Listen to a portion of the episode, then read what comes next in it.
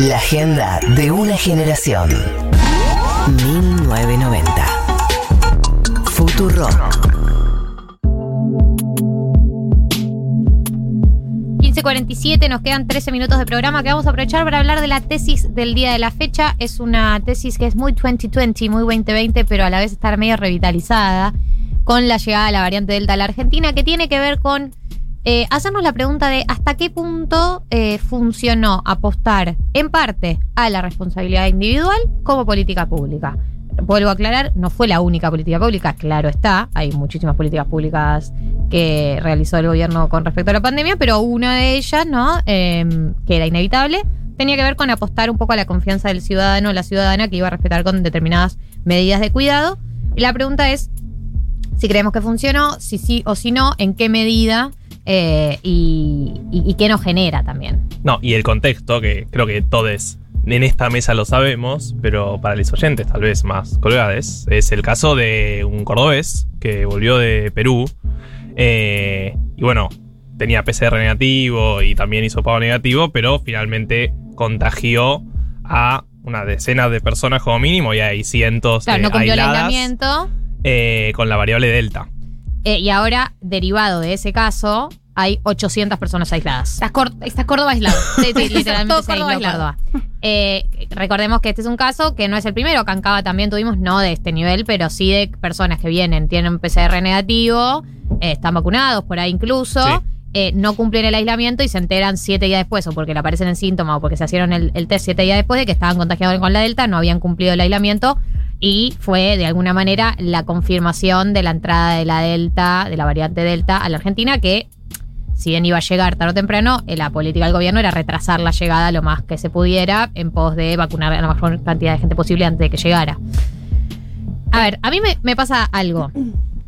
A ver, a mí durante el 2020 me, me dio un poco de de fiaca el argumento que estaba siempre culpabilizando al individuo, ¿no? Tipo, porque vos hiciste esto, porque vos, digo, como una cosa de mucha carga, tipo ponerle la carga de una pandemia mundial a una persona. Eh, mucho. eh, o sea, me pareció que estaba sobredimensionado el rol de la responsabilidad individual y que creo y que yo creía que las críticas o en todo caso el balance tenía que ver más con otras políticas públicas que se habían realizado.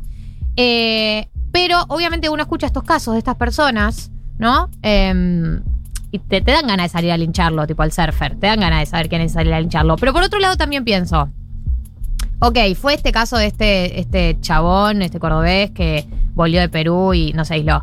Ok, fue él, pero la variante Delta iba a llegar tarde o temprano igual. A ver, no es que no iba a llegar. Literalmente es la variante dominante en muchos de los países modelos, muchos países con restricciones, tipo Australia que tenía muchas restricciones, también tiene, digo, como si ningún país de, eh, el del, del exterior pudo evitar la llegada de la variante Delta, ¿por qué creímos que nosotros sí? ¿Y por qué creemos que, digo, es culpa de este chabón y no podría haber sido culpa de cualquier otro? No, Eh, obvio, pero aparte tenemos eh, países limítrofes, ni siquiera a un avión de distancia, sino Brasil, Paraguay, que ya hay. ya está el virus circulando comunitariamente, esta variable, Delta. variante, Variante, variable también, variante. variable económica, esta variante Delta. Entonces, tranquilamente alguien pasando caminando que no haya hecho el aislamiento también podría haber eh, contagiado, no es un caso puntual. Pero para mí lo que cambia claramente es que ya vivimos todo esto hace un año, más, un año y medio. Entonces es como no haber aprendido y nada, no sé, a mí me frustra un montón. Pero yo creo que, yo creo que sí aprendimos. yo creo que como sociedad somos mejores. No, creo que también hay un, hay una discusión de fondo que es, bueno, eh, cuánto vamos a permitir que se restrinjan ciertas libertades, ¿no? O cuánto vamos a permitir que se cambie la, la norma que comúnmente funciona. Y creo que se permite poco. También eh, es eso, el costo político es muy alto. Si, si con lo de Miami tuvimos este quilombo mediático porque Janina La Torre gritaba que no podía volver y demás, hay una disposición social eh, a restringir libertades y darle más poder, eh, digamos, o, habilitar otras nuevas normas eh, que es poca y que para este año, ya después de todo el desgaste del 2020, también es, es, un, es un margen un poco más chico. Entonces yo creo que si bien es cierto que iba a llegar, que eventualmente iba a llegar, que era muy difícil contener eh, el avance de la Delta y que la mejor manera de amortizarlo es con la vacunación y entendiendo que, que se apela a que sea menor la hospitalización, eh, y que, que circule comunitariamente, pero que los casos se agraven menos. Mm. También es cierto que no puedes hacer muchísimo más, es decir, como en, cual- en el momento en el que se, se cerraron y se restringió la entrada de, de aviones, hubo toda una discusión sobre los derechos que son renunciables, sobre los derechos que son irrenunciables y que vos no deberías poder firmar eh, tu derecho y relegar tu derecho a poder volver a tu, a tu país.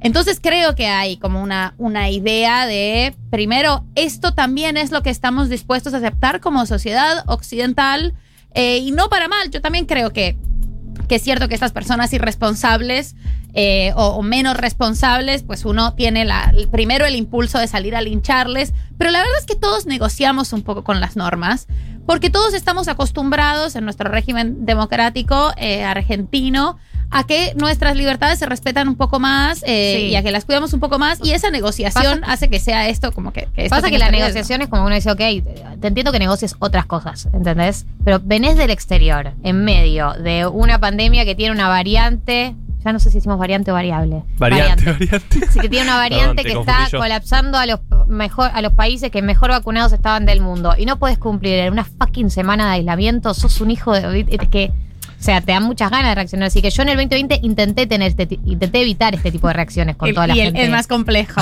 El- intenté mantenerme en el más complejo, pero con estos casos en particular, ¿no? Es como.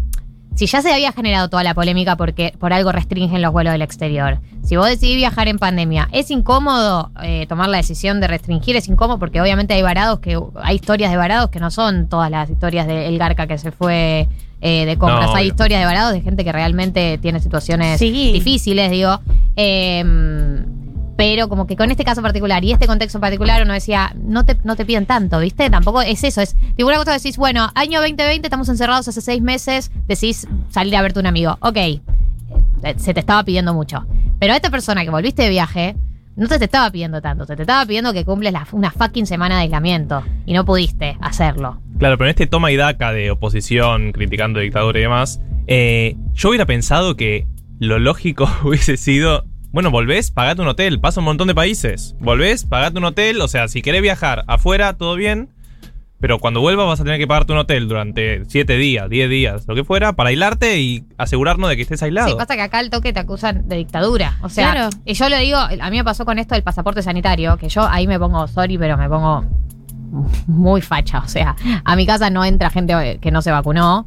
Eh, armaron este pasaporte sanitario que en provincia de Buenos Aires es un incentivo, no es una, obliga- una obli- obligatoriedad, no es que tipo no puedes entrar a tal lugar, sino que a los lugares que, que vos caes con el, el certificado de vacunación le permiten un aforo más alto. O sea, no le están prohibiendo nada a nadie, sino que están trayendo incentivos para la gente vacunada.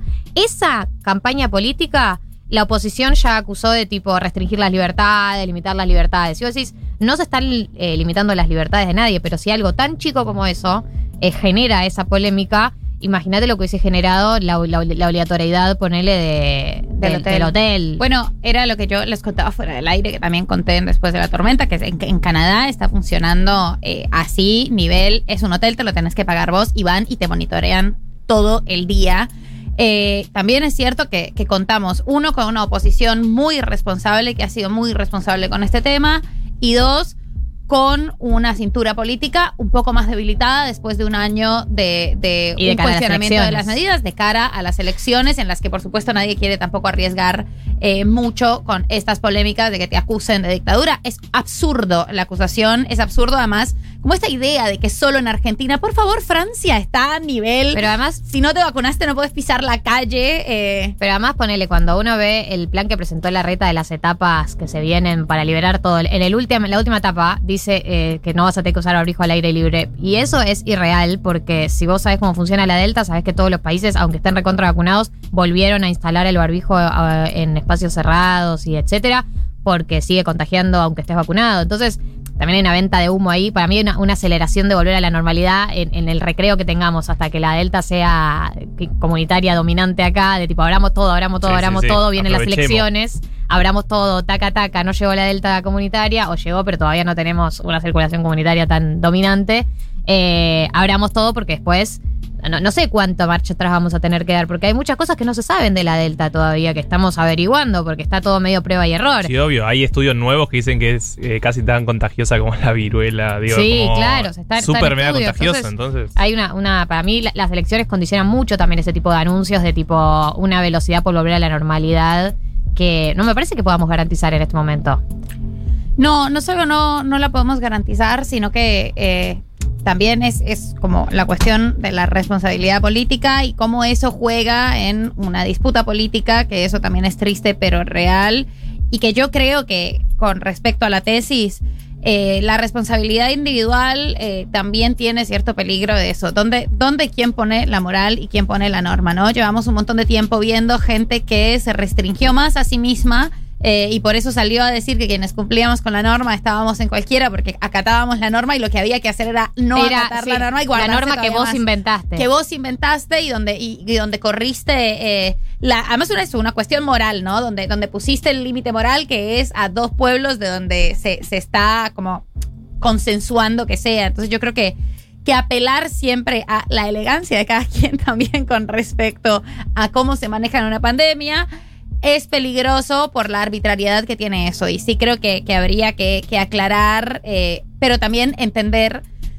que es una pulseada política muy compleja y que, y que la cintura política también te habilita a tomar ciertas decisiones eh, que en este momento parecen estar bastante más limitadas por una oposición y por un desgaste eh, fuerte y responsable de, de todo el año pasado. Es una encrucijada difícil. Lo que sí es la vacunación, esperamos que siga yendo también, porque ahí sí hay una esperanza depositada, eh, como parece que le está yendo al Reino Unido, que está más o menos bien después de su apertura. Sí, como que aumentan un montón los casos, pero no tanto las internaciones ni los fallecimientos. Esperemos que vaya por ese lado, ¿no? Nuestro país, nuestra región, gripa. nuestro todo. que, que termine siendo una gripa que no mata personas, pero que nos aislamos 15 días juiciosamente.